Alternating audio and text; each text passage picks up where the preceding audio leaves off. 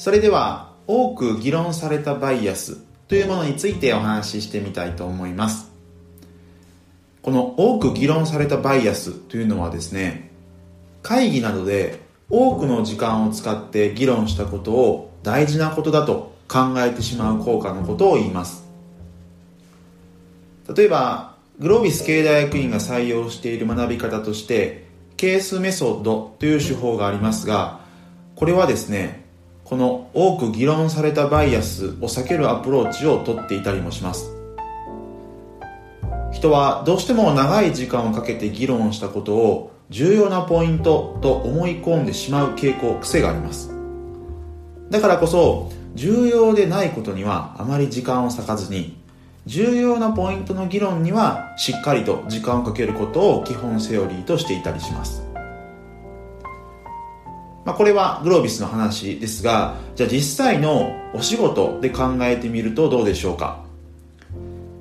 よく会議などで本当に重要なことにちゃんとその重要度に応じた時間配分がなされているかといえばそうでもないシーンもあるんじゃないかなと思いますこれを示す有名な現象にですね、パーキンソンの凡俗法則というものがあります。こちらはですね、ビジネスウィキペディアの416回でもお話ししたかなと思いますが、組織、人っていうのは、どうでもいいことに過剰にエネルギーを使ってしまいがち、そういう癖のことを言っています。このパーキンソンの凡俗法則はですね、こういった事例でよく説明されます。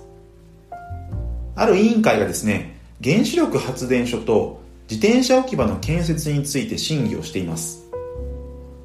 原子炉の建設計画は技術的に難しいので、多くの人はその内容なかなか理解できません。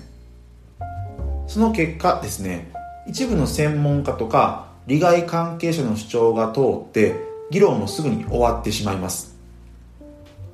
一方で自転車置き場については話も単純なので誰もが自分の意見を発言できます。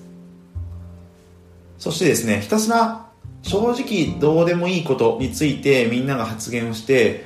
あまり有意義でない時間が過ぎ去っていきます。